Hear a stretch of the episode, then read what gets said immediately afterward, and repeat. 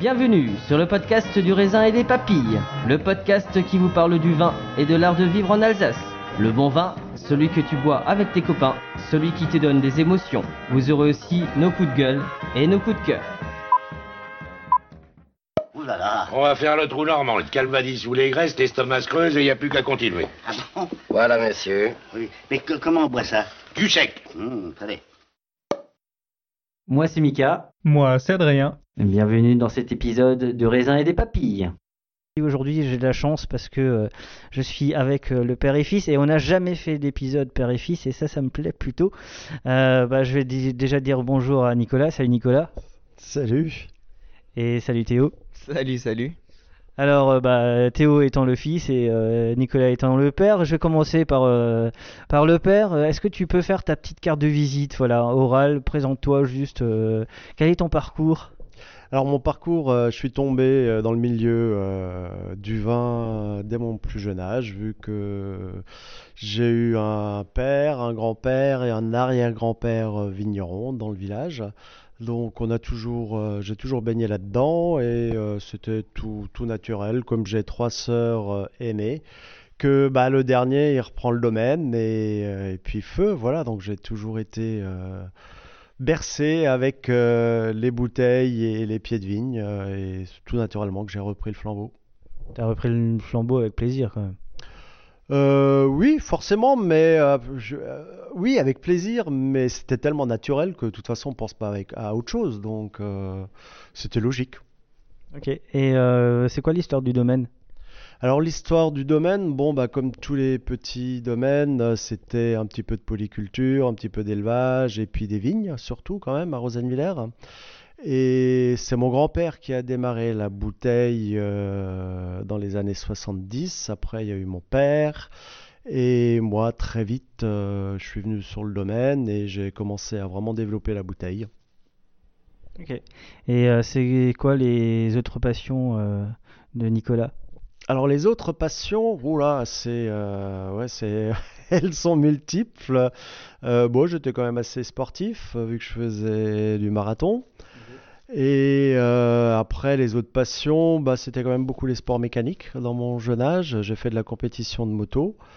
Et maintenant, c'est du VTT et j'ai encore une entreprise qui s'appelle Dronest qui fait de la prise de vue en drone.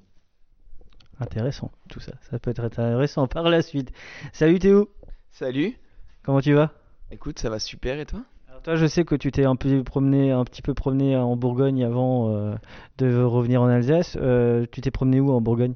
Alors, j'ai travaillé à Nuit Saint-Georges, euh, donc ça a été un bel apprentissage là pendant deux ans. Et euh, donc voilà, ça m'a permis d'apprendre un peu toutes les vinifs en macération, euh, la fermentation en indigène. Voilà, ça a été c'est une prise de recul là-dessus et, et ça m'a beaucoup appris, même si c'est pas du tout les mêmes, les mêmes idées, les mêmes pensées, les mêmes manières de faire que, que ici. Mais euh, il y a du bon à prendre partout. Et t'as toujours voulu reprendre le domaine ou c'est arrivé tardivement? Alors pour le coup, voilà, je pense que c'est comme, comme tout le monde, on passe par un âge un peu rebelle, où on vient, on vient parfois être un peu réticent sur, euh, sur ce qui se fait, bon, donc ça a pris un peu de temps, et euh, mais après c'est venu très vite, hein, automatiquement. Depuis tout petit, voilà, moi j'ai, toujours eu souvenir d'être dans le tracteur avec mon père, assis sur la caisse à outils, euh, pendant, en été, pendant les labours, pendant tous les travaux, donc j'étais tout le temps... euh, tout le temps euh, fourré avec euh, et automatiquement au bout d'un moment, ça, ça apparaît comme une évidence. On peut se dire que aujourd'hui, il y a quand même tellement de belles choses à faire avec la nature, avec, euh, avec le raisin, que, que je pouvais pas passer à côté de ça. Et le Théo, à part euh, en dehors du vin, il aime quoi? Alors le vin, il prend, elle prend, il prend quand même une grosse, grosse partie, J'ai remarqué. une grosse partie de sa vie. Euh, voilà, moi, c'est une passion. Hein. C'est même plus qu'une passion. C'est que aujourd'hui, euh, je pense qu'il y a, qu'il y a beaucoup de choses autres à découvrir autour du vin. Euh, mais bon, à part ça, c'est vrai que il y a quand même le sport. Ça reste une de mes petites passions à côté de ça. Tu étais footballeur, je crois bien. C'est ça, pendant à peu près euh, ouais, presque 10 ans, j'étais footballeur, ouais. Euh, et puis après, les ligaments croisés, euh, voilà, on connaît. hein. Eh ouais. J'ai pas fait la carrière, hein. Ou Mbappé, mais bon, dans le vin, pour le coup. Je, te, je te souhaite la même, hein, honnêtement. je... Alors le foot donne du plaisir, mais je crois que le vin donne, donne quand même un peu plus de plaisir. Alors, si je, Enfin, ça dépend, pas, ça dépend si on parle de supporters ou pas. alors, si je puis dire, le vin, c'est presque enivrant. Enivrant, ouais. Ouais, C'est un lubrifiant social, comme dirait Linden Lau. Et je suis assez d'accord avec lui. oui, bah, il n'y a que lui qui peut dire ce genre de choses. C'est c'est juste pas possible autrement. Bah, justement, euh, en fait, euh, votre domaine à vous, euh, il n'a pas toujours été en nature, c'est bien ça? Alors, il est en conversion, alors une certif ou quelque chose qui va se mettre en place, une, une réflexion que vous menez ou pas du tout? Alors, ça fait quand même 15 ans qu'on est en culture biologique certifié. Donc, euh, on était le, le premier domaine euh, dans le canton et dans, dans- dans la sous-région, dans le coin, à être passé en bio. Donc, et avant ça, euh, je faisais partie des membres fondateurs de Tiflo. Donc, euh, ça fait très longtemps qu'on qu'on regarde de très près ce qui se passe euh, sous nos pieds dans les vignes et, donc on a toujours eu une façon de travailler très respectueuse de la terre et de nos pieds de vigne. Ça, ça a toujours été sur le domaine. Ok. Et justement, ben, qui c'est qui me parle des terroirs du, du domaine? Le papa? Donc ici, Rosenwiller, alors par contre, on est euh, sur une génétique euh, calcaire sur tout le domaine. hein. Donc on a trois lieux-dits, le Fleckstein qui est sur du muschelkalk, euh, et puis après on a le Westerberg qui est plutôt un calcaire oolithique euh, avec des décarbonaté un petit peu. Et on a le Dittelsberg qui est un petit peu plus, donc toujours calcaire, mais un peu plus ferrugineux, donc la terre a un petit peu une couleur un petit peu plus, plus rouge. Ok. Et euh, justement, il n'y a pas de, il y a pas de grand cru chez vous? Alors malheureusement, donc le premier do- dossier Grand Cru a été déposé euh, par mes parents pour le Westerberg en 82. Et manque de bol, on était tout seul à faire euh, pendant très très longtemps, pendant 30 ans, on était ou 20 ans, 25 ans, on était les seuls à faire de la bouteille dans le village. Et pour, euh, il y avait deux sortes de grands crus à l'époque. C'était les grands crus politiques. hein. Euh, on n'était pas politique, donc on n'a pas eu ce grand cru là. Donc il fallait un vrai grand cru. Et puis là, il demandait, euh, je sais plus combien, d'antécédents commerciaux et multiples. Donc euh, vu qu'on était tout seul et sur Osheim personne ne revendiquait, euh, on n'a eu aucune chance. Alors que les premières revendications qu'on a trouvées sur le Westerberg dataient quand même euh, avant la Deuxième Guerre mondiale. Bon, j'en connais un, Rossheim, qui, cons- qui considère son Westerberg comme étant un grand cru, un peu comme certains Rachel considèrent le Schifferberg comme un grand cru. On est un peu dans la même chose, c'est un peu similaire, je crois. Ah oui, non, mais puis euh, moi, ce qui me... Oui, pour moi, c'est un grand cru, quoi. Et moi, ce qui me fait plaisir, c'est que quand même, bon, quand, quand je fais goûter à mes collègues euh, vignerons alsaciens, tout le monde connaît un petit peu le Westerberg, donc c'est quand même, pour moi, c'est un grand terroir. C'est un terroir qui a une très belle pente, une super orientation, et puis surtout, il a, il a ce côté calcaire qui fait cette finesse et cette, euh, cette belle acidité dans les vins qui est inimitable. Parfait. Bah, du coup, on est au mois de janvier. Alors, qu'est-ce qu'on fait en hiver dans les, dans les vignes, puisque euh, on va se revoir au printemps pour voir l'évolution un petit peu. Qu'est-ce qui se passe dans les vignes en hiver? Alors, qu'est-ce qui se passe dans les vignes en hiver? Et bah, la taille. On vient commencer à tailler euh, tout doucement. Euh, alors bon, les traditions voudraient que qu'on devrait tailler le plus tard possible. Euh, mais pour le coup, nous, là, on est, on est dans une optique de taille respectueuse. On appelle ça la taille douce, euh, dont l'instigateur est, en face de moi. hein. Et donc euh, voilà, donc on a suivi une formation pour ça. Euh, aujourd'hui, on essaie de faire un peu les choses bien en, respectant, en respectant les, en respectant les dynamiques de réserve dans nos, dans nos vignes, en laissant les vieux bois, voilà, le temps, laisser le temps à la vigne de, de garder ses réserves pour repartir du mieux qu'elle peut l'année suivante. Et puis après, hein, tout doucement, on va arriver vers, vers les arcures. euh. Et on f- oui, taille douce et taille étanche, ce qui est très important. Ok. Donc euh, voilà, essayer de limiter tout- toutes les plaies de taille. La grosse problématique ces dernières années dans les vignobles français, c'est les maladies du bois comme l'esca, le cournouet. Et, euh, et ça passe tout d'abord par ça, euh, par la taille. Et la taille, c'est très important pour ça. Parce qu'aujourd'hui, euh, on regarde euh, si on veut une vigne pérenne dans le temps. Bon, alors, il y a une, grosse influence des rendements pour la pérennité des, vignes, mais également de la taille. On doit respecter les flux de sève. Deux flux de sève avec deux bras de chaque côté. Et c'est l'optique de, notre travail. Il y a toute une grande réflexion. hein. Euh, justement, écouter un bon podcast pendant, pendant la taille, ça peut être euh, presque à caractère pour méditer. Donc euh, voilà. Et puis après, voilà, on va arriver tout doucement vers, vers les Arcures. Je sais pas si j'ai une voix pour méditer, mais euh, je vais faire de la méditation dans le vin. Mais je suis, mais je reste persuadé que euh, d'organiser des événements ou des dégustations de vin à base de bougies, juste quelques verres, mais justement pour que les gens se déconnectent de ce qu'ils connaissent, je pense qu'on peut, un, ça les, ça les fait voyager, et deux, je pense que commercialement, leur faire vivre des expériences, c'est beaucoup plus intéressant parce qu'on oublie souvent, mais un vigneron c'est aussi une entreprise et une entreprise a besoin d'argent pour vivre. hein. Euh, c'est vrai que mon épouse, euh, ça fait, enfin depuis qu'on a repris la bouteille, elle dit ouais, il faut absolument, elle avait vraiment envie d'organiser un événement là-haut, euh, là où on était, justement éclairé aux bougies et c'était vraiment le but. c'est un projet qu'on a, mais bon avec le confinement, c'est un peu difficile. Mais moi je me suis entouré d'une nana qui fait du yoga et on va organiser parce que en Canada ils ont des événements qui s'appellent des euh, beer and yoga. Je lui dis mais attends on a on a du vin, on a de la bière, on a du on, on, a- on peut faire du yoga aussi hein. Si je fais du yoga, ça fait euh, trois ans que je fais du yoga, donc euh, On va, on va voir pour organiser ça avec un barbecue à la fin. Moi, je suis, je suis très, je suis, mais je suis très, je suis très Astérix. Hein, moi, je rêve d'une grosse tablée. et- À la cervoise. Bah ouais, moi je. Non, mais moi j'aime, bien le, le, je, je me dis que euh, les Danois sont toujours fiers de leur, euh, de leur euh, art de vivre, qui est le hygge, ils ont le droit et c'est très bien. Par contre, nous, l'apéritif, on a ten- tendance à un petit peu en sourire. Moi, je propose qu'on le dépose à l'UNESCO, parce que l'UNESCO, pour moi, l'apéritif français est un patrimoine mondial. Ah oui, non mais entièrement, mais euh, c'est vrai que quoi de mieux qu'un apéro entre potes, il n'y a, pas- y a pas mieux quoi. Qu'est-ce qui rend plus heureux qu'une- qu'un verre de vin? Une macération. Deux verres de vin. Ah. Euh, sinon, quelle est, quelle est un peu euh, la, la vision là en tant, en tant que jeune? Parce que bon, j'écoute ton discours, je trouve ça plutôt, plutôt intéressant. Pour 21 ans, je trouve qu'il y a, ouais, il y a une passion qui parle et je trouve ça très très bien. Et, euh, et ça me conforte dans l'idée de, un, de faire ce podcast là et deux, euh, bah, de, de te suivre ou de vous suivre et, et trois, de justement euh, me dire que ouais, il y a une petite population de, de petits mecs de entre 20 et 25 ans là qui sont en train d'arriver, qui à mon avis vont, euh, vont faire mal et dans le bon sens du terme. Et moi ça me plaît et j'ai hâte de voir ça.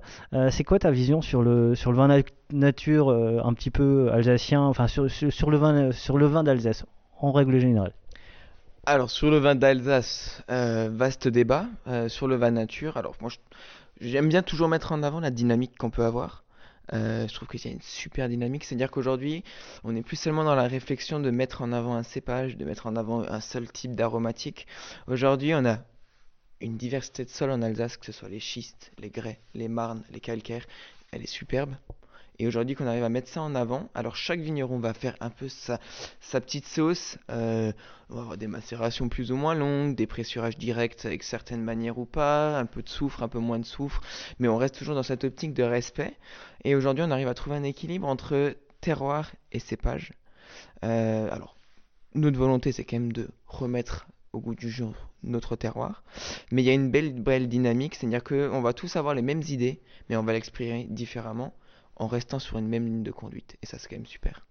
C'est quand même très très beau. Euh, il y a une dynamique de jeunes, hein, comme tu le disais tout à l'heure, avec de nombreux vignerons là qui. Il y a une prise de conscience. Alors moi j'ai redécouvert, le... vraiment redécouvert le vin euh, en m'entourant de personnes qui ont toujours eu euh, cette optique, tu disais, déposer l'apéro à l'UNESCO. Voilà, Euh, ça a toujours été un peu ça, découvrir de nouvelles choses, et ça m'a fait redécouvrir tout ça. Et euh, j'ai eu la chance de rencontrer des, des personnes euh, en Bourgogne qui étaient dans cette optique vin nature, biodynamie, et qui avaient une vision différente. et ça a aussi beaucoup joué. Et avec ces échanges-là, et bah, est venue l'idée, avec, avec mon père, on s'est dit, bah, pourquoi pas? Et je trouve que ça a été une belle dynamique tous les deux, même tous les trois, euh, avec, euh, avec Cécile. Et, euh, et on a tous été sur la même longueur d'onde dès le départ. Et on s'est dit, bah, feu. Et ça nous a tellement plu qu'aujourd'hui, on ne le lâche plus. Et on s'éclate. Justement, tu disais, ça fait 35 ans que tu es dans le sérail, donc tu es un grand artiste. 35 ans, qui c'est quel est l'artiste qui a 35 années de carrière Je crois Obispo, les Bruel, les, Ouais, les ouais, Farmers, ouais, euh, ouais. voilà. Euh, donc tu en as vu beaucoup. Euh, passé. Euh, est-ce que, alors, est-ce que si je te dis que le vin nature est une mode, est-ce que tu es d'accord avec ça ou c'est ce qu'on entend un peu souvent? C'est un peu provoque. Hein. Non, c'est non. Au début, ouais, c'était les, les premières années. On aurait pu croire que, euh, allez, c'est une mode. Mais la grande différence, c'est que les jeunes, ils sont à fond dedans. Ils connaissent que ça. Les jeunes vignerons, hein, euh, je parle des jeunes vignerons, et euh, c'est vraiment grâce à eux que justement, c'est pas un mouvement de mode, euh, c'est pas ça. Non, c'est vraiment, je pense que c'est un mouvement de fond qui, j'espère, va faire du bien à l'Alsace. hein. Malheureusement, on est très nombreux à sortir de l'appellation Alsace. Donc, c'est un petit peu dommage parce que justement, on se fait décrier et puis on n'est pas, du tout d'accord avec les façons de faire des vins d'Alsace. Donc, c'est un peu dommage pour la région. C'est le, seul regret.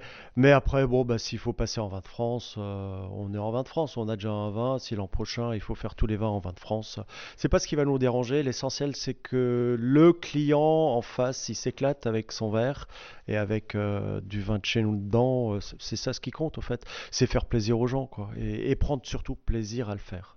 Après, on sait que d'autres régions ont ce problème d'appellation aussi. euh, bah, Pouilly, Fumé, euh, bah, on, peut parler d'Alexandre Bain ou d'autres. Euh, mais c'est vrai qu'en Alsace, c'est peut-être un petit peu plus particulier parce qu'on sait que euh, les vignerons, moi je le sens, ils sont quand même très attachés au côté AOC Alsace, à l'appartenance à la communauté alsacienne.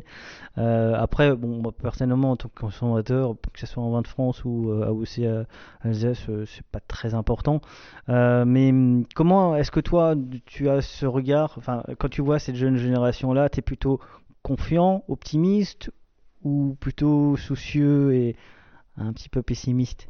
Ah non, je suis hyper optimiste quand je les vois. Moi, ça me fait hyper plaisir parce qu'au fait, ils ont un truc en plus que, par exemple, moi, je n'avais pas assez. C'est le commerce, euh, c'est beaucoup plus facile pour eux.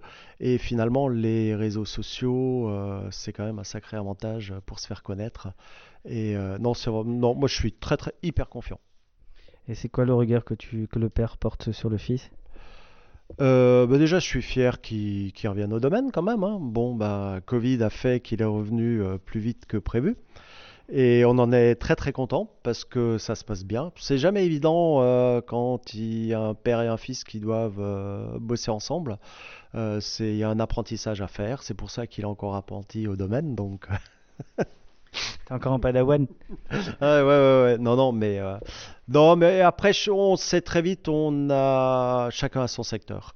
Euh, Théo, sa mission maintenant, c'est vraiment lui, c'est réseaux sociaux, commerce. euh, on partage aussi la partie technique, mais pour l'instant, moi, je garde encore un petit peu euh, mon côté. euh, Bon, moi, je suis un passionné de technique, hein, euh, que ce soit dans le vin ou dans la vigne, et euh, je fais beaucoup de construction euh, mécanique aussi moi-même. euh, donc voilà. Moi, la technique, ça, ça me branche énormément. Le commerce, c'était un petit peu plus dur les dernières années, donc là, je suis vraiment content. Lui, il commence par le commerce et euh, ouais, ça va bien. Et en plus, bon, en cave, euh, ils mettent beaucoup à la cave, donc la partie Eno, euh, ça se passe bien aussi. Euh, non, c'est chouette. Moi, pour l'instant, c'est que du bon. Donc euh, voilà. Et vous vinifiez tous les vins ensemble ou t'as ou t'as ton petit vin euh, à toi que tu vinifies en secret? Alors pour le coup, euh, je trouve qu'on a une super dynamique tous les deux. Euh, donc euh, je vois pas pourquoi pour le moment. Alors c'est clair, peut-être qu'il y aura mon petit chouchou. Euh, mais pour le coup, je trouve qu'on est sur une super dynamique, une, une- on va dans le même sens. En fait, c'est très constructif comme relation. Euh, moi, j'ai ce regard un peu plus jeune et lui, il a surtout l'expérience et, et cette ouverture d'esprit qui depuis toujours il a. Et c'est ça qui est, super intéressant. Euh, il évoquait tout à l'heure la partie technique. Euh, moi, j'ai, par exemple, pour moi, suis quand même issu d'une formation technique à la base. Euh, donc, j'ai fait un BTS en, viticulture et en œnologie. Euh, mais il y a tellement de choses à apprendre de sa part. Il a toujours eu un regard un peu avant-gardiste. Moi, c'est comme ça que je le vois depuis tout petit. Par contre, dans la partie cave, comme il disait, euh, on, est vraiment en collaboration tous les deux et, c'est super. Enfin, il y a vraiment un partage dans tout ce qu'on fait et chacun donne son avis librement et il n'y a pas, il a pas de, de réticence. Voilà, on est vraiment à l'écoute l'un de l'autre et je trouve ça, je trouve ça super. Comment ça se passe avec les cavistes quand ils te, voient, arriver? Parce que je pense qu'ils n'ont pas forcément euh, l'âge. Et euh, j'en connais certains, je pense que ça devient un petit peu les. Hein, hein On a eu quelques expériences Alors, ouais, forcément, bah, je pense que ça fait partie de l'apprentissage. hein, On se casse un peu les dents au début. Euh, on arrive face à des gens qui ont 30 ans de carrière, qui ont dégusté des vins nature, ça fait 10 ans qu'ils sont experts là-dedans. Et moi, je viens un peu avec ma jeunesse et mon insouciance, et avec l'envie de bien faire aussi. Euh, mais j'ai pas trop cette pression dans le sens où je sais ce qu'on fait au domaine, je sais comment on les fait, je sais pourquoi on les fait. Et en parler et partager, c'est juste l'aboutissement du travail. Alors, mon père l'a peut-être un peu moins euh, dans le sens où le commerce, il n'y a pas cette vision que moi j'ai maintenant dans le sens où c'est plus un partage. Je vois pas maintenant, je viens, euh, je veux passer, je veux passer tant et tant de quilles et puis euh, en dessous ça n'ira pas. Non, j'ai vraiment, je suis dans cette optique de partage et de communication. On redémarre euh, sur de, nou- sur de bonnes bases, on veut des, des bases saines, des bases solides. Et euh, mais donc je me mets pas tellement la pression parce que voilà, j'ai confiance en ce qu'on fait et c'est juste l'aboutissement et, et j'aime, j'adore partager ce que je fais. quoi. Bah, On va goûter quelque chose C'est parti.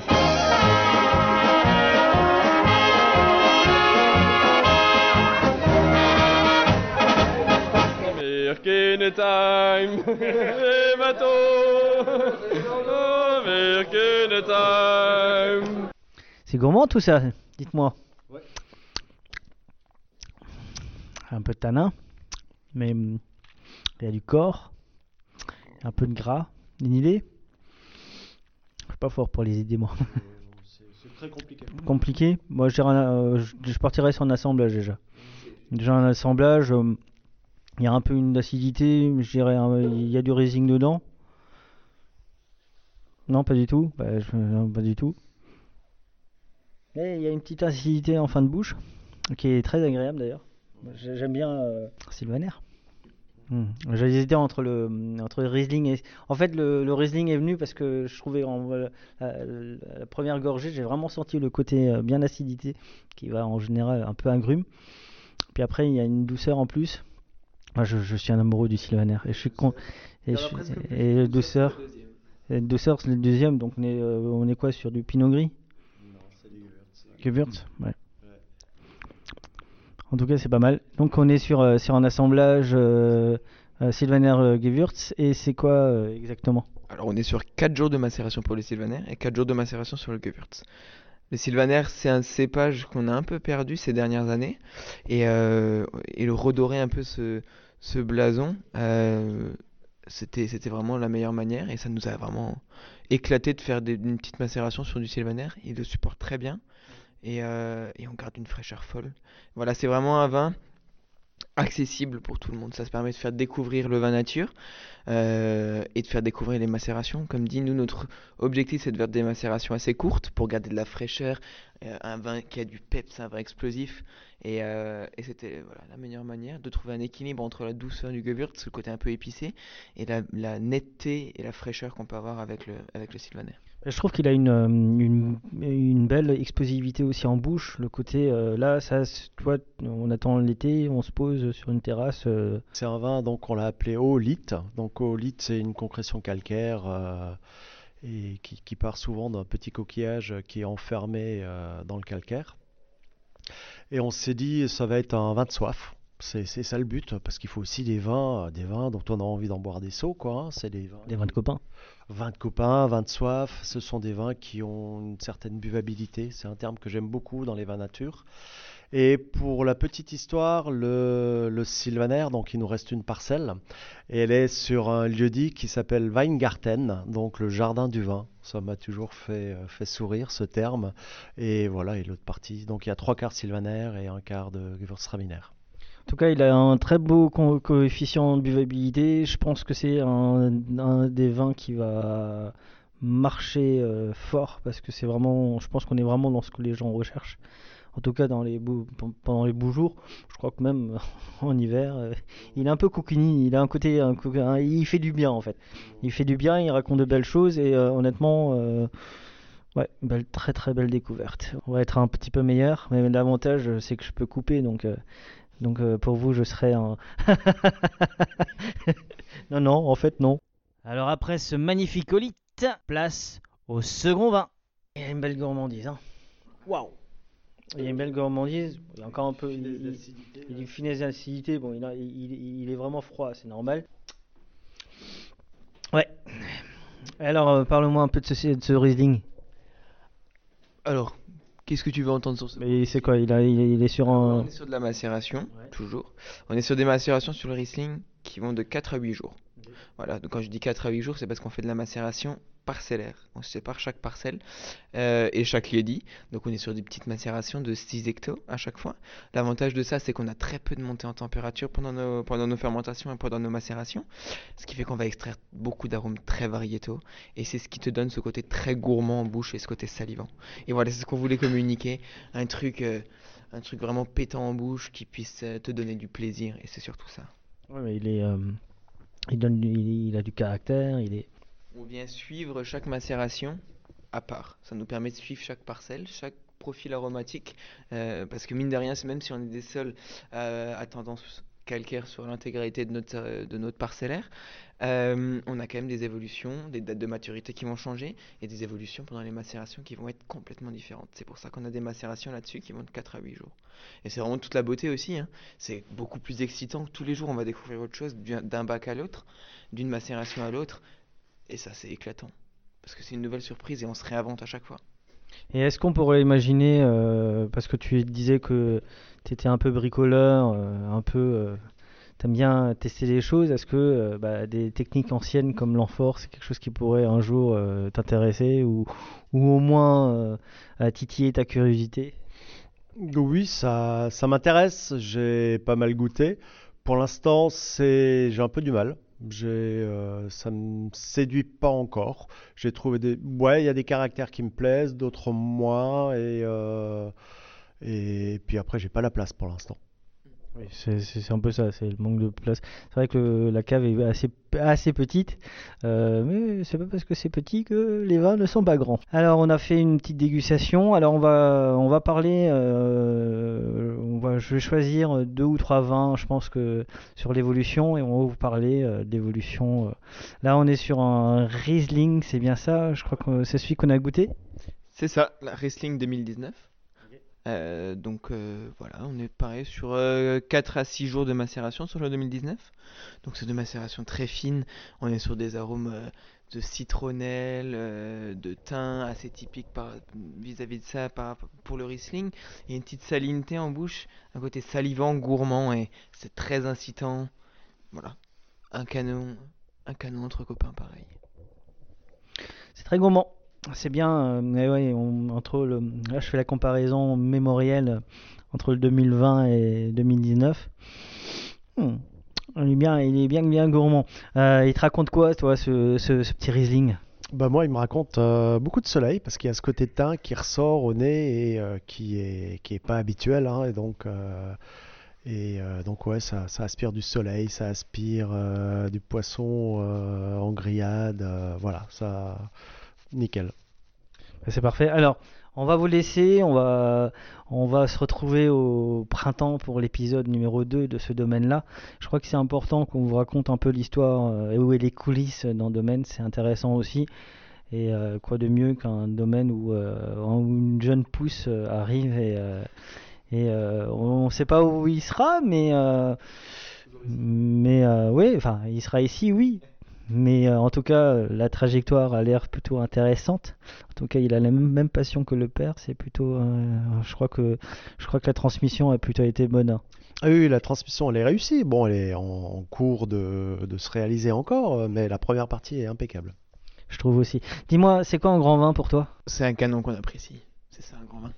Voilà, moi je crois qu'on va rester sur ça. Buvons modérément, buvons libre et buvons Alsace. Askilt Skilt Skilt N'oubliez pas de partager et de liker cet épisode. Nous serons diffusés sur Spotify, Deezer, SoundCloud, YouTube. Si vous avez iTunes, mettez 5 étoiles et un commentaire. Enfin, le vin reste de l'alcool. Buvez modérément, partagez ce breuvage entre vous, mais surtout, ne mettez pas votre vie en danger.